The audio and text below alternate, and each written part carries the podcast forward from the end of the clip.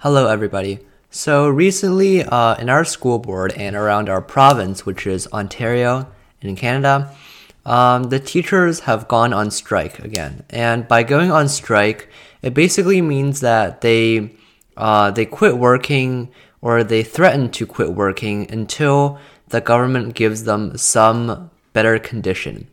And uh, they actually go on strike relatively frequently compared to other countries.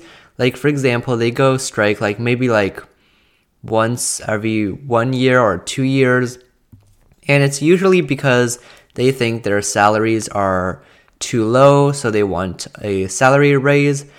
And uh, so yeah, so um, if so, this is uh, their way of essentially bargaining with the government, which is that hey, look, uh, if you don't give us what we want, we'll stop teaching you, and you know the children at the schools will know it and so will the parents and so if the, essentially if you don't satisfy our conditions then people will stop voting for you because their children are affected. And i think they're currently negotiating for quite quite a high increase in salary. I'm pretty sure it's like 15% per year over like a couple of years which is in my opinion quite ludicrous it's quite an increase compared to a lot of other jobs.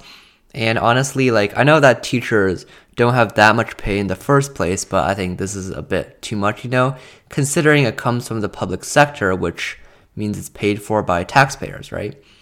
And yeah, so they frequently go on strike, and that's mostly uh, what I wanted to cover, which is an interesting method that uh, teachers here uh, use, or just unions use in general which is just going on strike.